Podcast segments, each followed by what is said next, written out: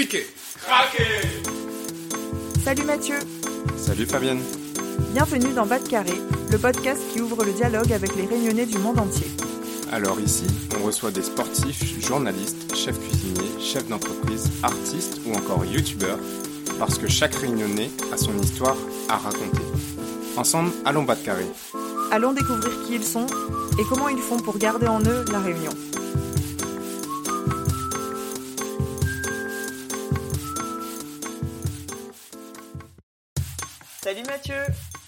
Salut Fabienne, ça va? Eh ben ça va super, d'autant plus qu'aujourd'hui on va présenter un épisode que j'avais vraiment hâte d'enregistrer parce qu'il est un peu spécial. En effet, l'épisode du jour marque un événement important pour euh, notre île chérie. Il s'agit de la fête CAF, qui est la date, euh, la date d'anniversaire de l'abolition de l'esclavage, un certain 20 décembre 1848. Euh, D'ailleurs, c'est un jour de fête et un jour férié à La Réunion, donc on avait envie de vous faire un épisode euh, en ce jour particulier. Oui, et c'est aussi le moment pour nous de vous annoncer qu'on va clore la première saison de Bas de Carré avec cet épisode spécial. Parce que bah, Ouais. ça fait déjà six mois en fait, Mathieu, qu'on réalise Bas de Carré et euh, on est déjà rendu à 15 épisodes, dont 12 interviews avec des personnes qu'on a vraiment trouvées passionnantes, euh, qu'on remercie beaucoup parce qu'elles nous ont appris énormément euh, sur l'île, sur la diversité de leur parcours, euh, des parcours des Réunionnais et sur nous-mêmes en fait. Ouais. C'est beau de voir euh, ces, ces 15 épisodes, c'est c'est une fierté quand même. Ouais, ouais, ouais, c'est, c'est clair. Je suis un peu émue là par euh, ce dernier épisode. Et euh, d'ailleurs, euh, vous avez été nombreux aussi, vous nos auditeurs, à prendre contact avec nous pour soutenir Bas de Carré, pour soutenir notre projet, notre démarche. Et pour ça, on est vraiment infiniment reconnaissants. Mille, mille merci à vous, mais ne vous inquiétez pas, euh, on prend juste une pause pour les fêtes de fin d'année et pour vous préparer plein de surprises. Donc on va revenir dans à peu près un mois pour une prochaine saison qui sera tout aussi excitante. Donc il y aura des nouveautés, beaucoup de surprises en 2021, on l'espère. Et, puis j'en profite aussi d'ailleurs pour remercier notre super sponsor de cette fin d'année, La Box Fruitée, qui est le sponsor de cet épisode. Donc La Box Fruitée, c'est un service de location de fruits pays frais en direct des producteurs. Et sur laboxfruité.com, avec deux E à fruiter, vous aurez le choix parmi plusieurs fruits comme les litchis, les fruits de la passion ou encore euh, les ananas Victoria. Et le tout est livré en 48 heures pour un maximum de fraîcheur. Donc euh, commandez vos fruits sur laboxfruité.com pour euh, les avoir pour les fêtes de fin d'année. Oui, et d'ailleurs, euh, c'est un service de livraison et pas de location de fruits, Mathieu. Ah, pardon. Ça fait un peu bizarre. Ouais, c'est ça, il faut que tu rendes les fruits après, tu vois. Tu... ouais, service de, de, de livraison, pardon. Et puis bon, bah, oubliez pas que même si nous on fait une pause avec Bac Carré, les fruits, eux, bah, ils font pas de pause. Donc, euh, comme disait Mathieu, oubliez pas de vous les commander, ça fait des belles fêtes réunionnaises. Tout à fait. Par ailleurs, euh, quelque chose qui continue aussi pendant la pause, c'est euh, les, la présence de de Carré sur les réseaux sociaux. Donc, euh, n'hésitez pas à nous envoyer vos messages, à nous écrire et à continuer à échanger, même pendant les fêtes, même pendant le mois de janvier. Ça nous fait toujours vraiment, vraiment plaisir. Tout à fait. Et donc, pour revenir à l'épisode du jour, comme on vous l'a expliqué, en l'honneur de la fête CAF, nous allons vous raconter des histoires sur la Réunion autour du thème de l'esclavage qui a donc été aboli euh, en ce jour même, il y a plus de 170 ans. Et à cette occasion, nous voulions vous proposer un format un peu différent de d'habitude.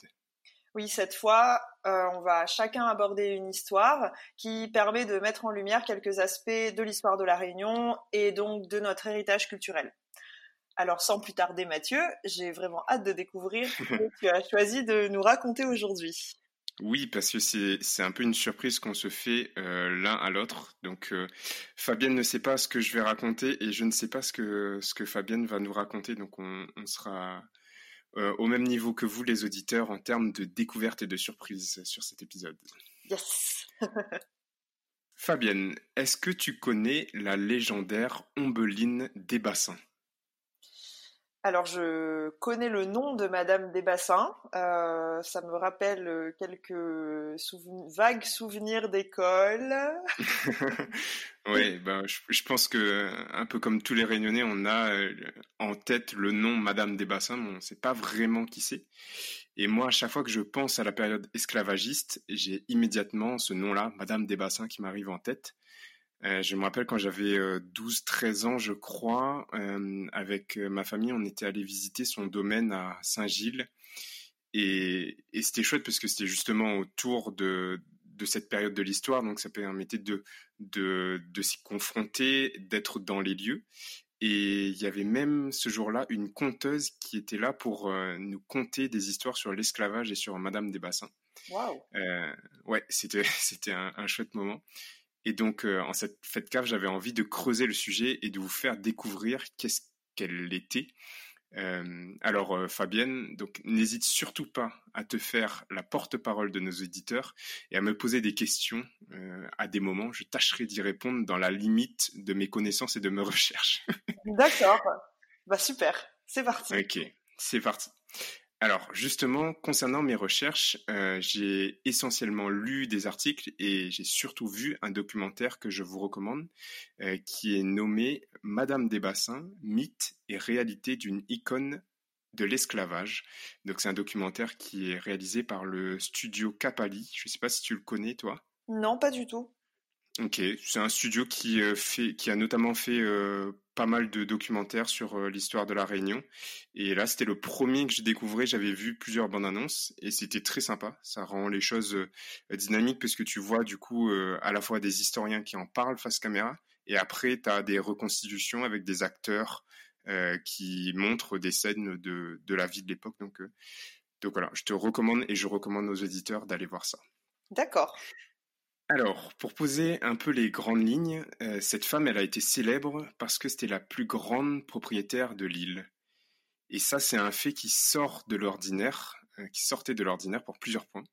D'abord parce que c'était très rare de voir une femme à la, tête d'une telle richesse à cette époque, euh, d'autant qu'elle a vécu jusqu'à ses 91 ans.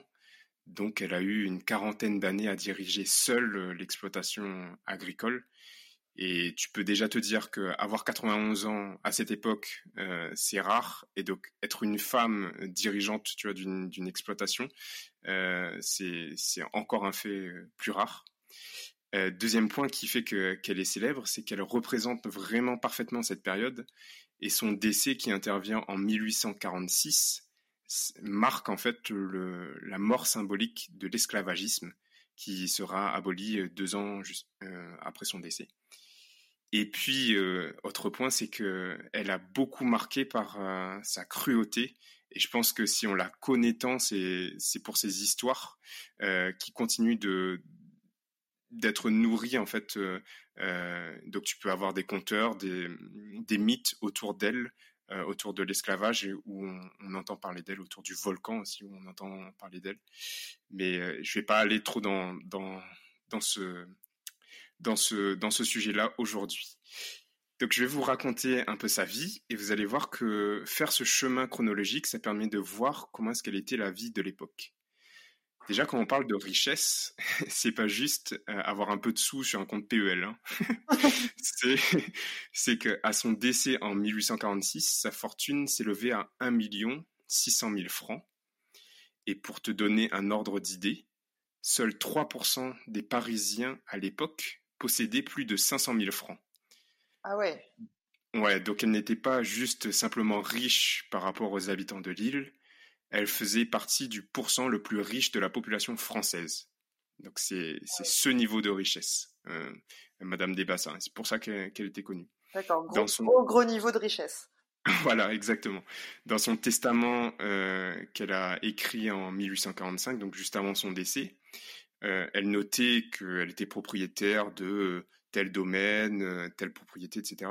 Mais aussi qu'elle était propriétaire de 406 esclaves. Mmh. Parce que, comme tu le sais, le Code noir, il désignait l'esclave au même niveau qu'un meuble.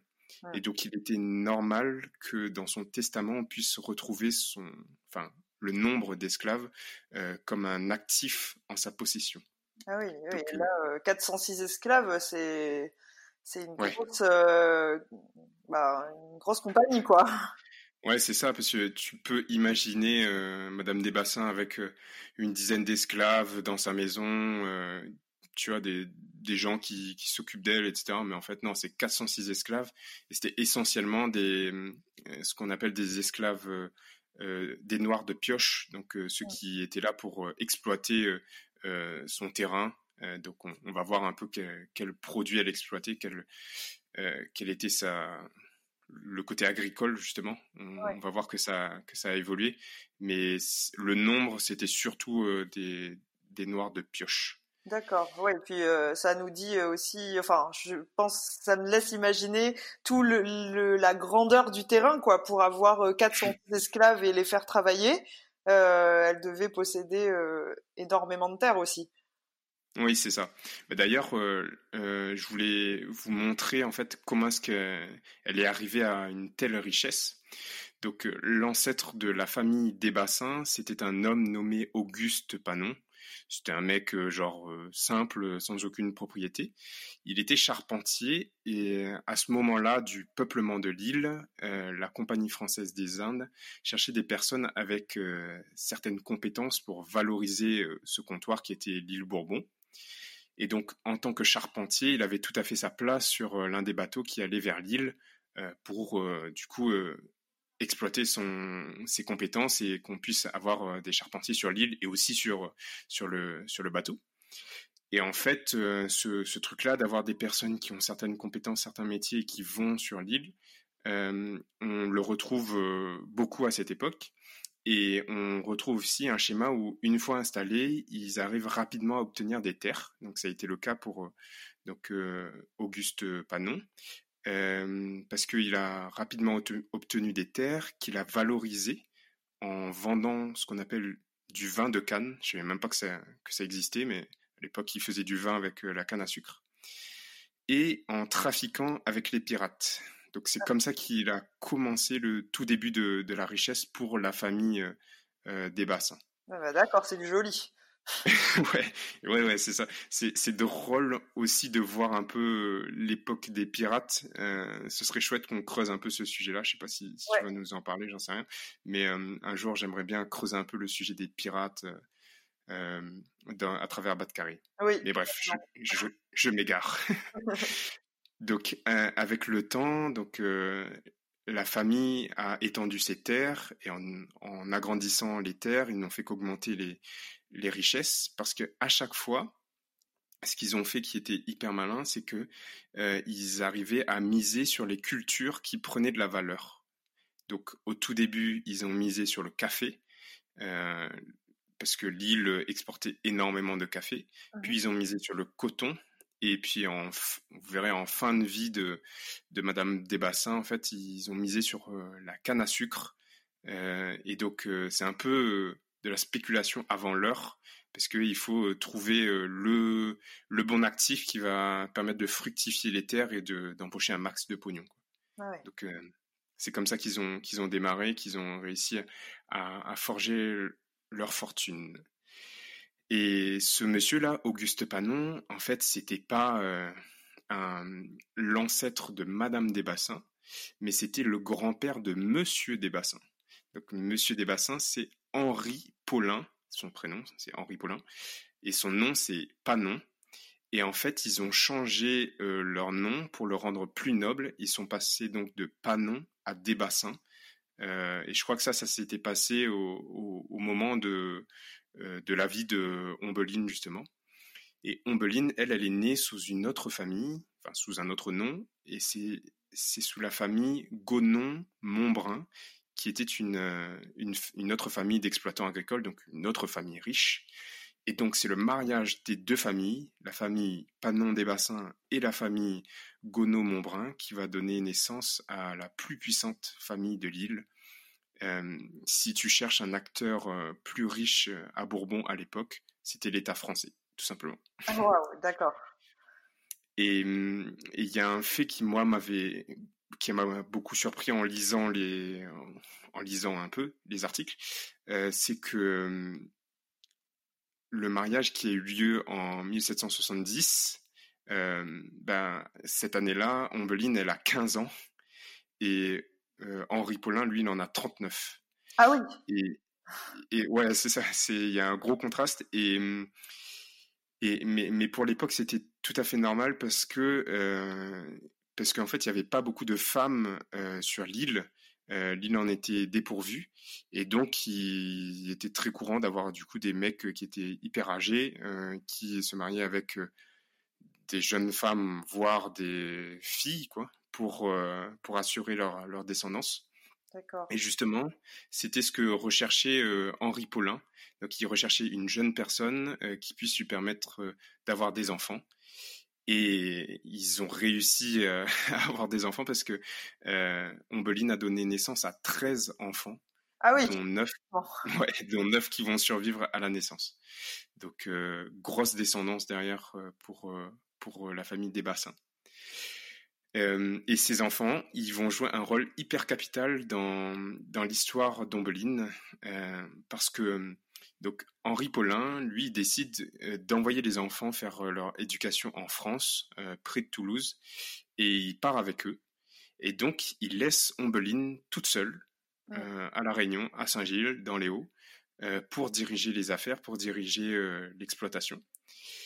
Et en fait, c'est à ce moment-là, en se sentant seule, que son caractère va s'affirmer et qu'elle va devenir le personnage diabolique qu'on connaît aujourd'hui. Et elle va jamais hésiter à affirmer son autorité auprès de ses esclaves et à écraser le moindre début de révolte.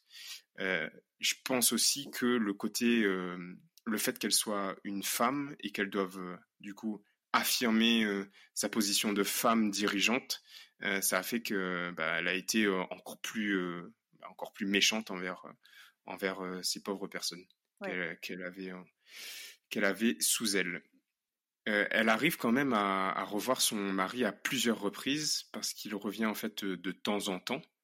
Donc il va en bateau là-bas avec ses enfants. Il passe quelque temps là-bas parce qu'il a envie de se rapprocher de euh, de, la bourgeoisie et des nobles euh, de Paris et de Versailles, euh, et que en fait, quand tu sur une île, dans une colonie, tu es loin des centres de pouvoir. Il avait envie d'exercer en fait le pouvoir et d'être au plus proche. Il va même rencontrer Louis XVI et Marie-Antoinette. donc c'était quelqu'un qui était hyper riche et qui a pu du coup côtoyer le, le, pouvoir en, en métropole. Et de temps en temps, il revenait parce que sa femme lui manquait, malgré tout. euh, et, en fait, c'est avec la fin de la monarchie qu'il va finir par rentrer définitivement à La Réunion, enfin à Bourbon. Donc c'est en 1794 et il va mourir en 1800 donc euh, sur l'île. Et et donc c'est à partir de 1800, donc entre 1800 et 1846, euh, donc euh, la fin de sa vie, qu'on va voir le, vrai trait de personnalité de, de Madame des Bassins, qui dénotait beaucoup de la société de l'époque parce que c'était une femme, comme on l'a dit, euh, et que c'était une société très machiste. par exemple, à cette époque, même les femmes qui ont mené la Révolution ont été guillotinées sous la République. Donc tu peux imaginer que la place d'une femme sous euh, la République, euh, c'était pas ouf. Alors la place d'une femme dans une société coloniale, euh, c'était pas celle de Madame des Bassins normalement.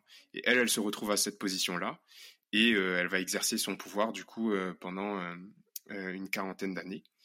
Et donc je vais aller un, un peu rapidement sur sur quelques faits marquants, mais entre 1800 et 1846, donc date de sa mort, elle va notamment mater une révolte d'esclaves en 1811, c'est la révolte des esclaves de Saint-Leu, euh, qui va échouer malheureusement d'une manière très tragique et qui sera réprimée dans le sang.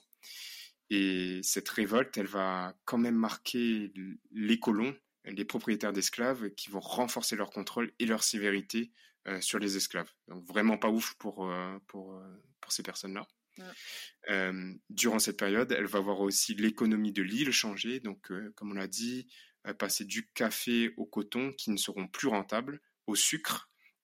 Parce que au même moment, donc en termes de géopolitique, la France va perdre Saint-Domingue, qui était euh, euh, le, grenier à sucre de l'Empire, et euh, elle avait aussi perdu l'île Maurice quelque temps auparavant, qui faisait du sucre pour pour la France, et donc la, la Réunion va à ce moment-là, donc sur sur la partie 19e siècle, se transformer en île fabricant du, du sucre par, euh, par la canne à sucre.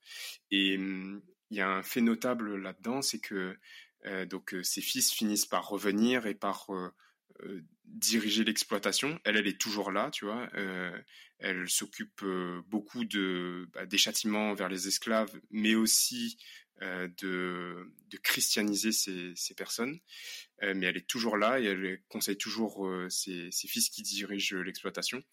Et, et, en fait, à cette époque, les fils et tous les exploitants agricoles ont envie de tout transformer et de passer euh, carrément sur euh, full canne à sucre, 100% euh, canne à sucre. Et elle, qui était vieille, avait connu des périodes de famine et savait qu'il fallait pas en fait bah, tout, tout, tout traduire en canne à sucre et garder bien sûr euh, des, des espaces qui, qui permettent de, bah, de nourrir la population. Donc elle, elle, était restée euh, assez euh, maligne là-dessus. Elle avait vu qu'il ne fallait pas qu'il y ait de nouvelles famines dans l'île. Ça, c'était pour le point un petit peu géopolitique de, de sa vie, ce qu'elle a, elle a vu comme changement. Et, et moi, il y avait un, une histoire en particulier qui m'a particulièrement marqué, c'est qu'elle elle organisait des dîners mondains donc où elle invitait les riches de l'île à, venir déguster des, bah, des mets un peu rares. Et est-ce que tu peux imaginer quel type de, de produit est-ce qu'elle les faisait manger? C'est un, aliment transformé qu'elle, faisait manger euh, à ces personnes-là. Et est-ce que tu peux, je sais pas, imaginer ce que, ce que ça pourrait être? Euh, Tu veux dire quelque chose de raffiné? Ou euh, genre plutôt une spécialité ou... Euh, c'est quelque chose d'assez raffiné, mais surtout improbable pour l'époque. Ah ouais. Euh... Qui venait, mais qui... alors attends, on veut jouer un petit jeu du coup. qui venait euh, de la Réunion ou de l'extérieur? Ça venait de la Réunion. D'accord. Donc improbable pour l'époque. Euh, bah, au début, quand tu as dit un, un, mets euh, spécial, je sais pas, je pensais euh, peut-être, euh, tu vois, aux grosses crevettes, là, au Cameroun. Alors, c'est sucré. C'est sucré. Si je te dis qu'on est sur une île où il fait hyper chaud, qu'est-ce que tu aurais envie de manger? De la glace. Voilà. Donc en fait, elle faisait déguster des sorbets à ses convives et pour obtenir de, la glace, euh, elle envoyait des esclaves au sommet du Maïdo euh, pour aller récupérer des blocs de, glace. Euh, elle, faisait transporter ça donc à même le dos des esclaves jusqu'à sa, sa, demeure à Saint-Gilles. Donc les mecs ils allaient à pied pour pour faire ça. et si jamais ils cassaient des blocs de glace, si ben, si le truc était fondu quand ils revenaient, ben, ils étaient condamnés euh, soit au fouet. Euh, on disait aussi qu'ils étaient condamnés à être enterrés vivants euh, carrément dans, dans des trous justement au maïdo. Et tout ça, en fait, ça, notamment nourrit pas mal les histoires autour de la méchanceté de, de Madame Desbassins. L'âme de Madame Desbassins vient hanter donc les, les créoles, même aujourd'hui encore. et donc la preuve de cette méchanceté, c'est ça qui est à l'origine de ce genre de légende. Pardon, je te, je, te, je te, coupe, mais je suis un peu. Alors, je suis estomaquée par sa cruauté, ça c'est euh, hmm. clair, mais il y avait des blocs de glace au Maïdo. Ouais, ouais, ouais. Euh, et euh, au Maïdo, et, un, et puis il y a aussi la glacière. Ouais, c'est un endroit où il y avait de la glace. Je sais pas si à l'époque il faisait plus froid ou quoi, ou pourquoi est-ce qu'il y avait des, des, blocs de glace, mais euh, oui, elle faisait envoyer des personnes pour qu'ils aillent récupérer ça, pour qu'elles puissent derrière manger ça euh, tranquillement. c'est incroyable, quoi. Ouais, c'est fou. Que, euh, il devait transporter des blocs de glace et pour, faut, enfin, fallait pas que ça fonde? Enfin, ça veut dire que c'est enfin, c'est incroyable quoi, parce que du coup, on imagine quand même euh, la, la, même s'il faisait peut-être plus frais à l'époque, on imagine la grosseur des blocs qui devaient transporter pour que ça arrive quand même euh, encore euh, sous forme de glace sur la propriété quoi, parce que j'imagine qu'à l'époque ils n'avaient pas ben, des glacières pour ouais, conserver voilà le, la glace. Enfin, c'est c'est un, quand même un exemple, euh, ouais, un exemple d'abus qui est, qui, enfin, qu'on n'imagine même pas, qu'on n'arrive même pas à imaginer en fait aujourd'hui, quoi, en fait. Exactement. En fait, là, je passe un peu sur euh, les trucs classiques qu'on peut imaginer de fouet, de punition et tout, euh, pour aller à l'essentiel. Mais oui, et là j'ai retrouvé donc euh, la glacière, donc c'est bien par le Maïdo en fait. Et, euh, et euh, si tu continues la randonnée, après tu atteins le sommet, c'est le Grand Bénard, donc c'est le deuxième plus haut sommet de, de l'île. Je me rappelle avoir fait cette, cette randonnée. Et, et, oui, et donc ils étaient pas équipés, ils étaient pieds nus et, et quand tu sais que moi pour l'avoir fait, donc j'étais plus petit, je sais plus, j'ai fait cette randonnée là, je devais être en sixième ou un truc comme ça. Euh, c'était dur, c'était vraiment dur euh, physiquement. Euh, si t'as pas de matos, si t'es, si en plus tu sais que tu as ta vie qui est en jeu et que tu fais ça juste pour que quelqu'un puisse déguster tranquillement son petit sorbet. Ouais, c'est inimaginable quoi. Ouais, ouais, ouais, clairement. Et, et, donc on arrive sur les dernières années de, de sa vie qu'elle va dédier à l'Église euh, parce que à partir des années 1840, euh, donc euh, les maîtres colons savaient que on arrivait à la fin de, de l'esclavage. D'ailleurs, il y a eu, il y a eu l'esclavage qui a été aboli en 1794 mmh et qui a été remis sous Napoléon, je crois en 1810. Et par contre, à la Réunion, ça s'est pas appliqué. Ils s'en fichaient qu'il y ait qu'il y ait du coup une abolition et ils ont continué à vivre leur vie. Mais là, du coup, euh, dans les années 1840, ils sentaient que c'était la fin pour de bon pour eux. Donc, ils ont voulu christianiser les esclaves euh, pour euh, que donc, ces personnes aient au moins quelques valeurs communes avec, donc, les, avec les colons et que sur la nouvelle société qui allait s'ouvrir, que ben tu vois il y ait pas euh, bon, il y avait déjà une énorme rupture mais qu'il y ait au moins ce, ce pont là qui était le, le, pont de la religion entre entre les, les riches et euh, du coup les les nouveaux hommes et femmes libres mmh. donc euh, donc voilà elle a dédié son dernier ses derniers temps uniquement à ça elle a construit une chapelle la chapelle pointue qu'on peut encore visiter aujourd'hui euh, pour, euh, pour l'Église. Et, et voilà, c'était donc euh, l'histoire de, de Madame des Bassins. Donc, et aujourd'hui, donc dans, dans l'imaginaire, elle est donc diabolisée, mais il faut pas oublier que donc c'était une personne qui était donc très ancrée dans son temps, qui représente vraiment ce qu'on était quand on était riche euh, à cette époque, quand on était propriétaire d'esclaves à cette époque.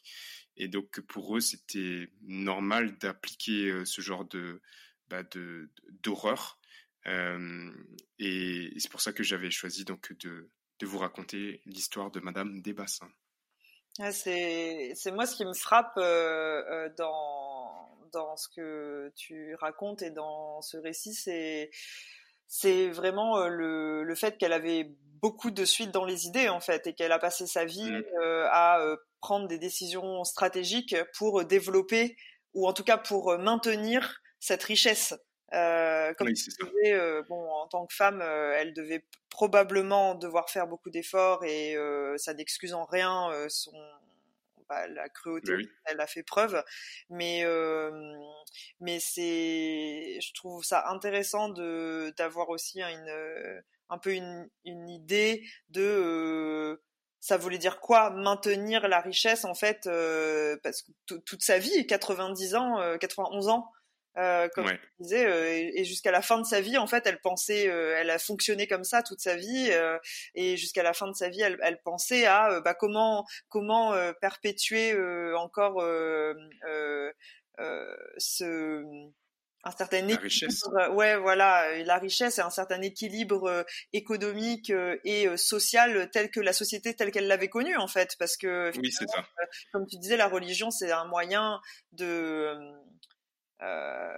oui, créer des valeurs communes. bon, on peut peut-être, on peut aussi se demander si c'est un moyen de maintenir un, une sorte de contrôle, euh, parce que du coup, ceux qui ont enseigné la religion peut-être gardent un, certain pouvoir sur euh, les apprenants, on va dire. Euh, donc c'est fou d'imaginer qu'elle a une, cette vie euh, qui est... Ouais. Et puis tu vois, quand, quand on sait qu'elle, elle voulait faire attention à, à, la famine et donc elle avait une action un peu modératrice sur le côté transition vers le, sucre, euh, je pense que c'était aussi parce qu'elle savait que une famine, ça pouvait créer des révoltes et que ça pouvait donc remettre en, en question la société et, euh, donc euh, l'ordre établi. Oui. oui. Donc oui, clairement, elle avait, elle avait de la suite dans les idées et elle savait comment utiliser le système au mieux pour que bah, sa famille puisse continuer à, à prospérer dans, dans la richesse c'est impressionnant. Mmh. Et euh, oui, et puis on pense que c'est il n'y a pas si longtemps que ça, bah, comme tu disais, donc elle est elle est décédée à la fin de, enfin juste avant l'abolition de l'esclavage officiel euh, entre guillemets euh, à la Réunion. Donc ça fait un peu moins de deux siècles en fait. Ouais, c'est ça, c'est ça, c'est ça. Moins de nous que ça. Ben non, et il y a encore donc il y a encore euh, sa, sa, demeure, il y a euh, sa chapelle qu'on peut visiter, où euh, je crois que gravé dans le marbre à l'entrée de la chapelle, il y a un, il y a un texte qui, qui en gros la met en valeur, tu vois, parce que c'est elle qui a, financé la petite chapelle, donc ils, vont, ils vont la mettre en valeur. Mais, mais oui, donc c'est une personne qui est encore très connue aujourd'hui. Je pense que c'est peut-être un des personnages les plus connus de, de l'histoire de l'île. Donc je trouvais ça intéressant d'en parler aujourd'hui. Mais du coup, maintenant c'est à toi de nous raconter des histoires. J'ai hâte de savoir ce dont tu vas nous parler. Euh, oui, alors euh, je vais euh, changer un peu de registre, même si on va rester donc dans le même thème. mais comme tu le sais, euh, moi, j'adore les contes et les légendes, et t'en as un petit peu parlé. Euh, bah, c'est un hasard, mais tant mieux. dans ta partie, Mathieu, et merci, c'était vraiment fascinant, et je trouve que c'est c'est très important en fait euh, pour nous de connaître cette histoire, ne serait-ce que pour savoir où on met les pieds euh, quand on va visiter la demeure de Madame des Bassins et puis euh, voir d'autres d'autres endroits euh, à la Réunion, comme tu parlais du Maïdo par exemple. Mmh enfin bon, donc du coup j'ai un peu rétro-pédalé, mais tout ça pour dire que bon, ce que je vais vous raconter est également également lié, mais dans un tout autre registre. Cool. Alors, euh, Mathieu, si je te dis, du coup, contes et légendes réunionnaises, à quoi est-ce que tu penses en premier? Euh, ben, En vrai de vrai, j'en connais pas beaucoup. Hein. Euh, vois, j'en connais pas du tout. et le seul que j'ai en tête, là, c'est autour de Madame des Bassins. ah, d'accord, ok. donc, un... imagine un personnage mythique de la Réunion. Ah oui, Grand Vercal Oui. ok, ouais. Donc, euh, effectivement, je vais, euh, je vais te parler de Grand Mercal. Et, euh, et en fait. Trop bien. en fait, j'avais envie de, de trouver un conte lié à l'esclavage à La Réunion. En fait, au début, je voulais trouver un conte une légende liée à l'abolition de l'esclavage, plus précisément. Mais euh, comme tu disais, on y a pas, on connaît pas beaucoup de contes et légendes réunionnaises. Mais par contre, on connaît euh, Grand Mercal. Et en fait, j'ai été euh, surprise de constater que ce conte ou ce personnage légendaire qui est le plus connu est en fait lié à l'esclavage, ce que je savais pas du tout. Moi non plus. Tu m'apprends quelque chose. donc, euh, donc pour rappeler un peu quand même euh, dans notre imaginaire, euh, moi en gros ce que je savais sur Grand-mère Cal, c'est que c'est une vieille sorcière qui vit sur les terres du volcan et qui est mariée à Grand Diable. qui prend soit la forme d'un grand oiseau noir qui annonce le malheur avec un cri touk touk comme ça. je sais pas si vous le faites bien, hein, mais euh, euh, ou bien elle est carrément, euh, oui, elle, elle est carrément représentée comme une sorcière qui va venir chercher les enfants si son passage. Donc voilà, ça, je crois que c'est ce que la ça c'est le plus connu. Voilà, des enfants connaissent de Grand Mercal et il est donc bah, très présent dans l'imaginaire des enfants réunionnais, je pense, ce personnage. Et d'ailleurs, on joue à Grand Mercal euh, je sais pas si toi tu jouais à ça, mais voilà, on a tous euh, joué. C'est un peu comme euh, le maire ou bien le loup euh, pour les ouais. en fait, dans ce jeu, du coup, pour rappeler un peu, un des enfants recouvre sa tête avec un châle ou bien ou bien se bande les yeux pour incarner la vieille sorcière, en fait. Et les, tous les enfants qui jouent avec avec lui demandent Grand-mère Cal, quelle heure il est? Et euh, là, la grand-mère décide de l'heure euh, qu'elle donne. Euh, donc ça peut être 8 heures, 10 heures, 7 heures, ce qu'elle veut. Et euh, pendant euh, que les enfants répètent la question et euh, qui donnent l'heure qu'ils veut, en fait, les autres tournent autour de, de Grand Mercal. Et finalement, lorsque Grand Mercal dit soudainement minuit, et eh ben, il se précipite sur les autres enfants, leur court après et doit en attraper un. Et du coup, bah, il y a panique générale. Et finalement, le, bah, le copain ou la copine qui est touché devient à son tour Grand Mercal. Voilà, tu m'as reprojeté euh, école primaire Francis Rivière, étant salé Léo représente. voilà, bah, exactement. Bah, donc euh, c'est, je crois que c'est à peu près euh, ce qu'on connaît, ou en tout cas la place que Grand Mercal a chez nous mmh et en tant qu'enfant. Mais bon bah comme on disait, en fait déjà on savait pas que Grand Mercal était lié à l'esclavage réunionnais. Donc, euh, je suppose que tu sais pas qui exactement était Grand Mercal? Non, tu supposes bien. ok, bah moi non plus je savais pas. Et du coup, j'ai fait des recherches et en fait, ben, dans la plus pure tradition des contes oraux qui se transmettent de conteur en conteur euh, à la Réunion, il y a plusieurs versions en fait de l'origine de Grand Mercal et de qui elle était. Euh, donc, ce qui est sûr et certain, c'est que j'ai retrouvé dans de nombreuses sources, dans la plupart, euh, l'information selon laquelle l'histoire de Grand Mercal euh, prend racine non seulement au temps de l'esclavage, mais est également tirée de l'histoire, véritable ou supposée, on va voir, d'une esclave ou de sa maîtresse. On ne sait pas. Enfin, c'est selon. Donc, euh, bref, euh, je vais du coup te raconter quelques-unes des différentes versions de l'origine. Euh, ah, trop bien. Et pour les auditeurs, si jamais les versions que j'ai choisi de raconter diffèrent d'une version que vous connaissez, bon, surtout ne nous lancez pas des pierres. C'est simplement comme je vous ai dit que d'histoire les menteurs, là pas moins l'auteur, Gramoun longtemps l'auteur. Du coup, je vais commencer par la première version qui m'a semblé être l'une des plus répandues. Criquet. Craquer. Alors, on raconte l'histoire d'une esclave qui avait appartenu à monsieur Ibon de, Froen, de Froen, de Frohan, un colon de Mahavel dans le sud de l'île. Donc Mahavel, c'est vers euh, le tampon. Il avait euh, à son service une vieille esclave très dévouée qu'on appelait Cal. On raconte que Cal vivait heureuse, autant qu'on puisse l'être euh, en tant qu'esclave, mais en tout cas qu'elle était bien traitée chez ses maîtres. Euh, mais malheureusement, elle avait un fils qui lui causait beaucoup de beaucoup d'ennuis et beaucoup de soucis surtout euh, parce qu'il se conduisait mal. C'est-à-dire qu'il n'arrêtait pas de commettre des méfaits, des délits, voire pire. bien que l'histoire ne donne pas de précision sur ces méfaits. En tout cas, euh, ce qui est sûr, c'est que malheureusement, euh, la vie de son fils s'est terminée de façon tragique euh, lorsque, après un énième délit, peut-être même justement un grave crime, il alla se jeter dans la mer près de Ravine Blanche, face au petit oratoire qui se trouve à l'entrée de Saint-Pierre.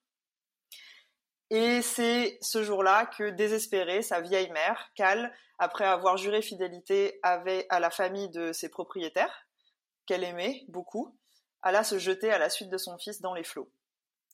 Donc euh, on dit que depuis ce jour, à chaque approche d'un malheur au sein de la famille des propriétaires, donc de cette famille qu'elle aimait, grand-mère Cal prévient toujours le fils aîné par un long appel lugubre autour de la maison, quelques nuits avant que le malheur se produise. Hmm. Donc voilà. Est-ce que tu avais déjà entendu parler de cette histoire Pas du tout. D'accord. Euh, pas du tout. Mais en fait, je, je pense que je j'ai pas j'ai pas forcément d'histoire de grand-mère Cal en tête tu vois, à part euh, à part le jeu et savoir que c'est une personne qui vient te hanter et qui fait peur aux enfants euh, j'ai pas j'ai pas d'histoire en tête donc chaque chaque histoire je me dis c'est plausible ouais carrément on va voir, on va voir hein, sur les histoires suivantes. Mais, mais du coup, euh, est-ce que tu avais peur de grand-mère Cal quand tu étais petit? Ah ouais, j'avais trop peur.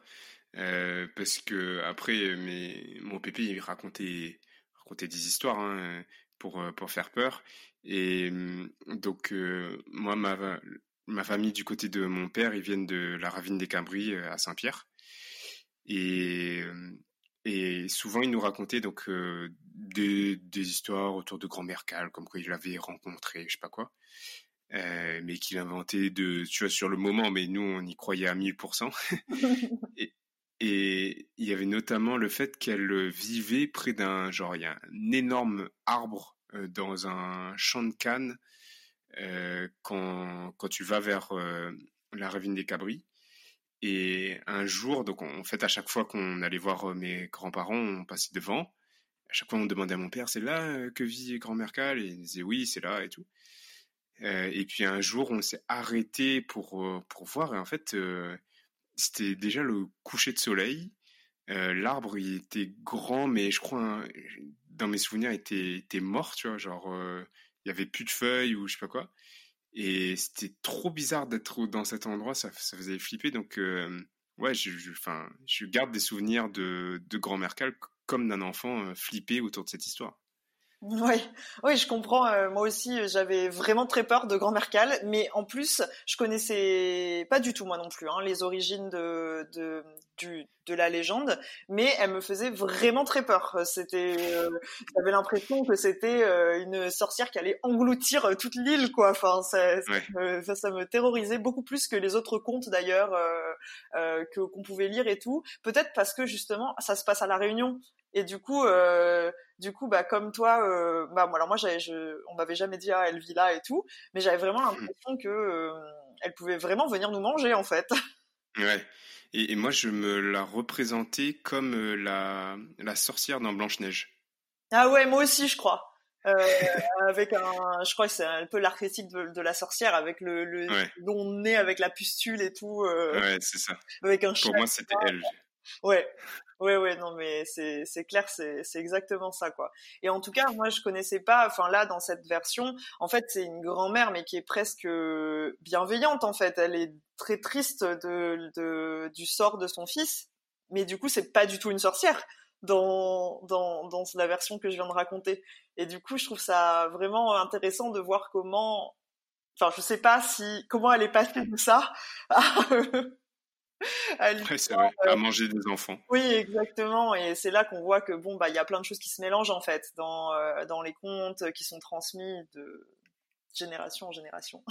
Mais peut-être que tu as un conte où euh, on va voir qu'elle était euh, horrible et qu'elle était vraiment méchante. Oui, peut-être. Mais c'est pas encore cette version.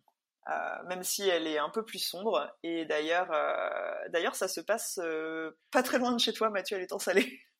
Oh. Alors, est-ce que, une nouvelle fois, tu es prêt? Criquet Oui, je suis prêt. Craquer. Donc, c'était au temps sombre de l'esclavage. Il y avait alors de bons maîtres, comme on a pu l'évoquer dans la version précédente, mais aussi de bien mauvais maîtres, cruels, malveillants, comme tu as pu euh, euh, l'expliquer. Et effectivement, ils ne traitaient pas leurs esclaves comme des hommes, loin de là, mais comme des bêtes, des marchandises, voire des objets ou des meubles, comme tu l'as dit. C'était vraiment horrible. On raconte donc en ce temps-là, dans une famille de l'Ouest vivait une esclave nommée Kala. Kala avait vécu toute une vie de misère, euh, mais on ne sait pas très bien ce qui l'a amené à son destin funeste. Euh, le maître, bien sûr, lorsqu'on l'a questionné, s'est bien gardé de donner des détails. Donc euh, certains disent que Kala a été battue, d'autres qu'elle avait volé quelque chose et donc elle avait été violemment punie. D'autres encore disent qu'elle avait vécu une histoire d'amour qui avait brisé son cœur et sa vie, euh, et comme on le sait, euh, peut-être des histoires d'amour interdites qui pouvaient amener la mort à l'époque. Et pire, certains racontent que son fils lui avait été volé par son maître pour être vendu à un autre propriétaire. Ce que je veux bien croire aussi. Quoi qu'il en soit, un jour, une fois plus âgée, voire vieille, Kala disparut et certains disent qu'elle s'est pendue, d'autres qu'elle s'est jetée dans le gouffre près de l'étang salé. Hmm. Et c'est à peu près à cette époque-là que les voyageurs ont commencé à s'apercevoir de phénomènes étranges qui commençaient à arriver dans l'ouest de l'île. Donc euh, à la nuit tombée, dans le fait noir, on pouvait entendre parfois une voix, des échos, ou bien apercevoir des petites lumières dans la montagne là où il y avait personne mais il y en a même qui disent qu'ils ont vu une vieille femme noire au détour du chemin. Et finalement, c'est comme ça que Grand-mère Cal est devenue une amérante sur les sentiers de l'île et euh, que parfois elle prend même les traits d'une terrible sorcière. C'est plausible. Mais je crois que c'est. En tout cas, Kala, ça me parle plus esclave qui s'appelait Kala, ça me parle plus que, que la première version. Mmh. Ouais. Toi, toi non? Bah ouais, si, moi aussi, ça me, ça me semble. Je trouve qu'il y a des. des ben, c'est un traitement. En tout cas, c'est, je pense que c'est un traitement, le traitement qu'on décrit qu'elle a pu subir. Euh, ça semble plus plausible, même si on sait qu'il y a des esclaves qui étaient bien traités par leur maître, hein, euh, mais, euh, mais tout, malgré leur statut d'esclave, je veux dire. Il y a un point commun, le fait de se jeter du coup dans, dans la mer. Oui. Entre les deux histoires. Oui, alors là, je crois qu'elle se jette dans un ravin, dans la, dans la deuxième. Ouais dans la deuxième version, mais oui, il y a en tout cas à chaque fois il y a, il y a un suicide. Et euh, ça me fait penser d'ailleurs que euh, c'est très, je me dis qu'il y a aussi peut-être une interprétation un peu catholique euh, là-dedans parce que mmh. on dit que ben les dans la religion catholique lorsque, enfin c'est interdit en fait de se suicider, on a, ça veut dire qu'on n'atteint jamais les portes du paradis et donc on devient une amérante, donc ça semble ben, ça semblerait normal en fait que l'esprit de grand-mère Cal, euh, dans un cas ou dans l'autre, euh, continue à errer euh, quelque part dans l'île. Très chouette histoire en tout cas. Je, je, je, préfère cette version à la première. Ben, j'ai une troisième version. Oh. Et en fait, moi, c'est ma préférée. Je sais pas si c'est la plus plausible, mais euh, mais en tout cas, euh, j'aime bien j'aime bien cette histoire. Donc euh, allons-y. Criquet. Craquer. Donc on parle là d'une histoire qui commence sur une grande plantation possédée par une très méchante femme, probablement Madame des Bassins. Maintenant que tu nous as raconté cette histoire, je pense que c'est plus que probable. Donc on dit que cette femme euh, punissait ses esclaves sans cesse, euh, évidemment les fouettait, les forçait à travailler jusqu'à épuisement et qu'ils étaient tous sujets à un terrible, terrible euh, sort. Un jour, arriva chez elle un esclave différent des autres qui venait de Gorée sur la côte ouest de l'Afrique. Il était grand, fort, intelligent et en fait il était destiné à devenir un commandeur qui aurait donc la force de mater les, esclaves qui pouvaient, euh, qui étaient les plus fortes têtes ou qui pouvaient euh, fomenter une rébellion. Seulement, lorsque cet euh, esclave qui devait devenir commandeur arriva et qui vit comment la maîtresse traitait ses esclaves, il ne le supporta pas. Donc un soir, il s'en alla marron dans la forêt. Et on sait que les esclaves marrons sont, sont ceux qui se sont enfuis et se sont réfugiés pour la plupart dans les hauts, dans les hauts de l'île. Et après des jours et des jours et des nuits de marche, il arrive à une grande vallée où coule une rivière qui remonte euh, difficilement pourtant. Ses pieds lui faisaient mal sur les galets, mais pourtant il continue à remonter. Euh, et en même temps, il voyait que le paysage était magnifique autour de lui. Il pouvait voir de grandes montagnes euh, et des tamarins centenaires qui protégeaient et faisaient de l'ombre, et la rivière débordée de camarons et de poissons.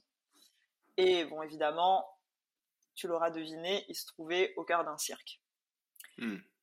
C'est à ce moment-là, à cet endroit, euh, qu'il se dit que cet endroit était merveilleux et que cet endroit ferait un magnifique refuge pour tous les esclaves de la plantation qu'il avait vu souffrir.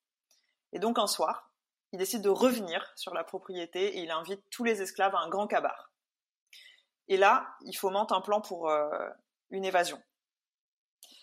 Malheureusement, un des esclaves dans le groupe les trahit et va tout raconter à leur maîtresse.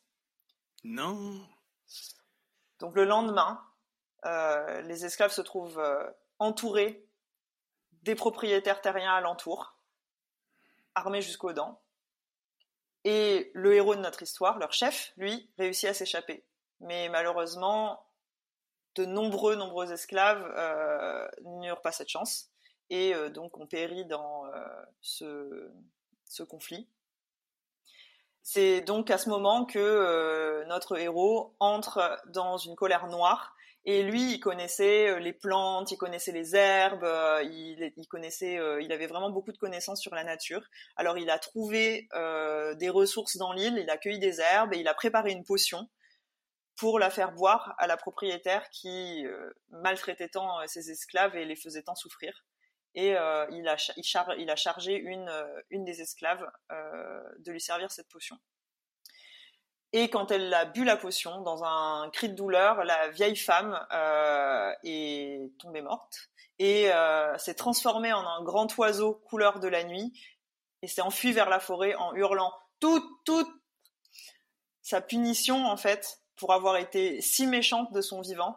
C'est à partir de ce moment euh, de prévenir les familles de, de, ce cri qu'un malheur va s'abattre sur elles. Et c'est ainsi que qu'est né Grand-mère Cal. Ok. Et alors, quant aux esclaves, les survivants, ils, ont réussi à s'enfuir dans le cirque et ils ont vécu là, libres et heureux pendant de longues années sous la conduite de leur chef. Et leur chef s'appelait Mafat. Hmm. C'est beau. Ouais. Donc voilà, enfin c'est bon, c'est ma version préférée.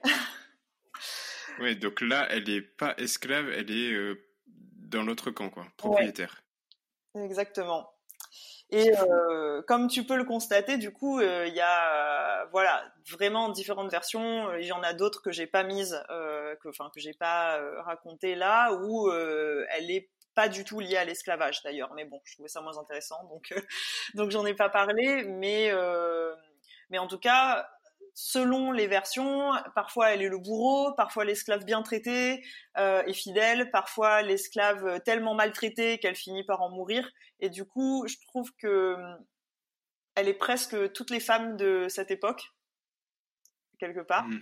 Et euh, d'ailleurs, en, parcourant toutes les versions, je sais même pas comment on en est arrivé à dire qu'elle vivait dans le volcan. Hein. Euh, ça doit être encore euh, une autre une autre interprétation et peut-être un ajout qui s'est fait dans le temps par les, les raconteurs d'histoire. Ouais, c'est fort possible. Mmh. Donc on voit bien le rôle de la légende un peu comme je trouve capsule historique qui permet de voir un peu une scénette même partiellement de l'époque. Et puis il y avait aussi euh, beaucoup une, une morale euh, dans, dans, ces contes, euh, et puis c'était pour pas que les enfants sortent sorte quoi. Donc euh, il fallait faire peur. C'était pas uniquement pour du divertissement. C'était pas purement gratuit. C'était dans le but de prévenir de, de, potentiels malheurs aussi. Oui, oui, oui, exactement. Et là, on voit bien en fait que ben nous, on a, on connaît pas les origines de cette grand-mère cale qui nous fait tellement peur, mais euh, en fait, elle prend vraiment euh, euh, racine dans notre histoire, quoi, dans l'histoire de la Réunion, et que euh, à la base d'ailleurs, euh, j'avais aussi lu que Grand-mère Cal, c'était que un conte pour faire peur aux petits blancs. bon, c'est une chose, mais donc ça portait peut-être la peur des, la peur de la rébellion pour les pour les propriétaires terriens, mais je trouve que bah, surtout dans la dernière version, ça porte aussi les espoirs des esclaves euh, en, érigeant les, les, esclaves marrons en héros. Hmm. Donc d'ailleurs à ce sujet, je ne sais pas si on a encore le temps, mais euh, j'avais prévu de raconter un dernier petit bout d'histoire euh, sur les esclaves marrons légendaires. Donc ok, bon ben je raconte encore un un petit, euh, un petit quelque chose. Trop bien. Euh, tout à l'heure, euh, du coup, je vous ai déjà parlé de Mafat. Donc, Mafat, Mafa, M-A-2-F-A, ou Mafak, M-A-2-F-A-C-K. C'est originellement le nom d'un chef de clan d'esclaves marrons qui aurait vraiment existé au 18e. Donc, c'est celui dont on parle dans la troisième version. Et en fait, son nom en malgache, ça signifie celui qui tue.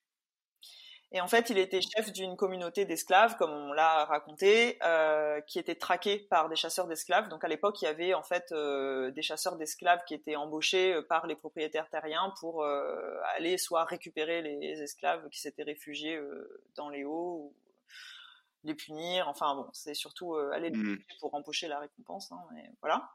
Donc tout ça c'est assez cohérent en fait avec la, la troisième histoire, la troisième version de Grand Mercal que j'ai racontée. Et donc on raconte que Mafat s'est réfugié dans le cirque le plus inaccessible de l'île, auquel on a donné son nom, mais seulement au 19e siècle. Et en fait, à la même époque, euh, il y avait d'autres esclaves marrons qui, euh, qui se proclamaient aussi chefs ou rois. Et ils fondaient leur communauté dans les hauts de l'île. Et en fait, il y a plusieurs euh, endroits, enfin moi je savais pas du tout, euh, mais il y a plusieurs endroits dans les cirques qui portent le nom d'esclaves légendaires de la Réunion. Donc euh, il y a Mafat, qui est celui qui tue.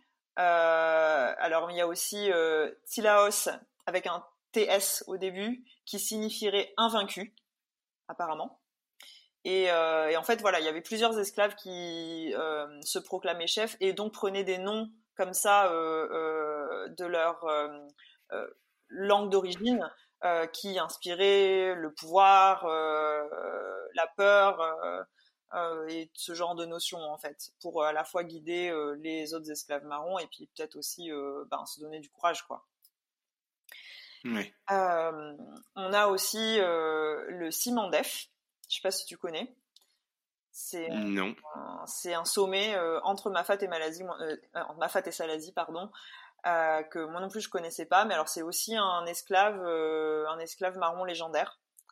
D'accord. il y a aussi Anchin, donc A-N-C-H-A-I-N-G, et il y a le Python Anchin à Salazi. donc Anchin c'était aussi un esclave marron bah, qui a qui a qui qui a voué sa vie à, se, à fuir et à s'échapper de, de l'oppression des maîtres, euh, et qui s'est réfugié du coup à Salazie avec un autre esclave dont je ne me souviens plus du nom, euh, et finalement bah, qui ont établi, euh, qui ont laissé leur nom en tout cas dans le cirque. Hmm. Donc euh, bon, j'ai lu plusieurs choses euh, à propos des, des, esclaves légendaires et comme je vous dis, bon, il n'y a pas de, c'est pas forcément sourcé avec des dates très précises, euh, donc c'est un peu difficile euh, de vérifier quelle est la partie vraie et quelle est la partie qui est aussi venue qui a été construite avec la légende. Donc, je vous invite aussi à faire des recherches et vérifier les sources sur ce genre de sur ce genre de propos. Euh, comme je vous avais dit, c'est des histoires qui se sont passées il y a bien longtemps euh, et euh, qui peuplent aussi notre imaginaire. mais en tout cas, j'avais vraiment envie de, bah, le jour de la fête CAF, par ces histoires-là, euh, bah, célébrer le courage des esclaves qui se sont enfuis à cette époque euh, en quête de liberté, alors qu'ils savaient pas quel destin ils allaient rencontrer dans les hauts, euh, qui étaient quand même des endroits très dangereux, avec les, les, ravins, les rivières, enfin toutes les montagnes, les sentiers. Ouais. Et du coup, je trouve que c'est bah, pour, pour l'abolition de l'esclavage, ben, j'avais vraiment envie de parler de, la liberté euh, et du courage de, ces hommes-là. Bah, c'était une très belle histoire aussi. Hein. Les, quatre histoires, c'était très chouette de, découvrir à, la fois Grand-Mère Cal, mais aussi, euh, moi je savais que en effet, il y avait pas mal de noms euh, dans les cirques qui étaient liés à des esclaves. Euh, je savais pour euh, Silaos euh, et Mafat, mais je connaissais pas du coup les autres pitons ou mm. autres lieux du coup entre entre les cirques. Et, c'est une, une, bonne façon de conclure aussi cet épisode par, par le courage et par la détermination que ces personnes ont eu pour aller chercher leur, leur propre liberté, alors qu'ils vivaient une époque où le, la, moindre initiative pour vivre un peu mieux pouvait être réprimée très violemment. Oui.